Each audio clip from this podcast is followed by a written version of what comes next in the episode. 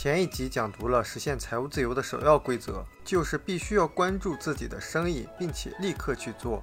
立刻去做，并不是让你辞掉手上的工作去做，而是把业余时间利用起来，去关注你自己的事业。经常会看到想要创业的人，总是有很多的借口，说自己现在条件不具备，还要积累几年工作经验，自己太年轻，或者说孩子太小。对于这些人，他们可能永远等不到准备好的那一天。因为拖延是一种习惯，实际上最主要的是人们的恐惧和自我怀疑，总觉得成功好像离自己很遥远。但千里之行始于足下，更准确的说是千里之行始于每次一小步。再大的成功都是一小步一小步走出来的，雄伟的万里长城也是一砖一砖的积累起来的。看似那遥不可及的成功，实际上就跟我们爬山一样。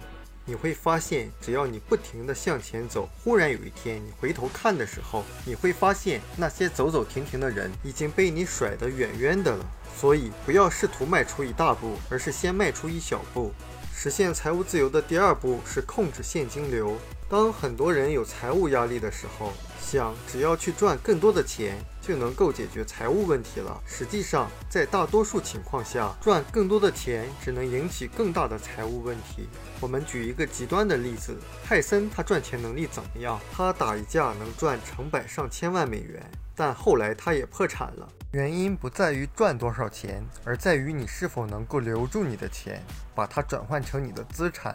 让你的资产再给你创造源源不断的现金流。为什么这么多人有金钱方面的问题？因为我们在学校里学会了读写和计算，但没有人教我们如何管理我们的现金流。由于没有受过这方面的培训和教育，当我们最终遇到个人财务问题时，只能更加努力工作，且相信更多的钱会解决这些问题。富爸爸经常说，如果现金流管理是症结所在。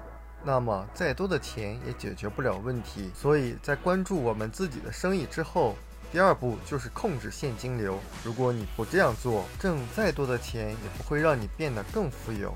事实上，是更多的钱让大多数人变得更穷。因为当他们涨工资以后，就会出去购物，并陷入更深的债务中。关于控制现金流，我们前面的视频已经详细的谈及过。不管你收入多少，你首先要留下来一部分，把它投入到你的资产中，不断的去建立你的资产，也就是不断的去养你的金额。当你的金额养到足够大的时候，它就会为你下金蛋。有的人会说，我的钱现在还不够我花的。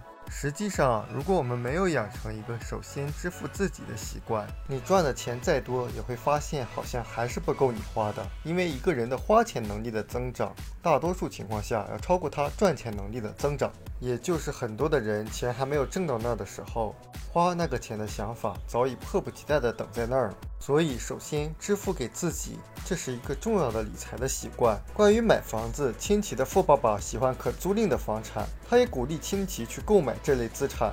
也就是当你按揭贷款买房的时候，如果是用工资去支付这个房贷，那富爸爸就认为这是坏的债务。他常说，当你欠了别人的钱，你就成了他的雇工。如果你借了一笔三十年贷款，那么你就做银行三十年的雇工。良性债务就是由别人替你支付的债务。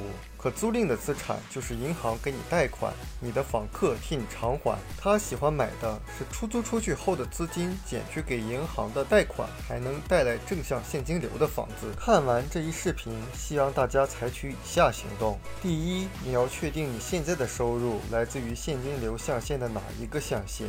第二，你要确定你希望五年以后你的主要收入来自于哪个象限。第三，开始你的现金流管理计划。这个管理计划就是从你的每月工资或者每份其他的收入中拿出一个固定的份额，把这笔钱存入到投资储蓄账户。这笔钱只能用于投资建立自己的生意。如果你已经有了带给你源源不断的现金流的生意资产，那么这个生意资产所创造的现金流可以留出一部分来作为投。资现金流管理计划的第二点就是集中精力减少你的个人债务。对于那些有多张信用卡欠债的人，鼓励你一定要有一个还款计划，去压缩自己的开支。我们书友会希望用十五年时间带动一亿人读书，改变思维，思考致富，和一千个家庭共同实现财务自由。快来加入我们吧！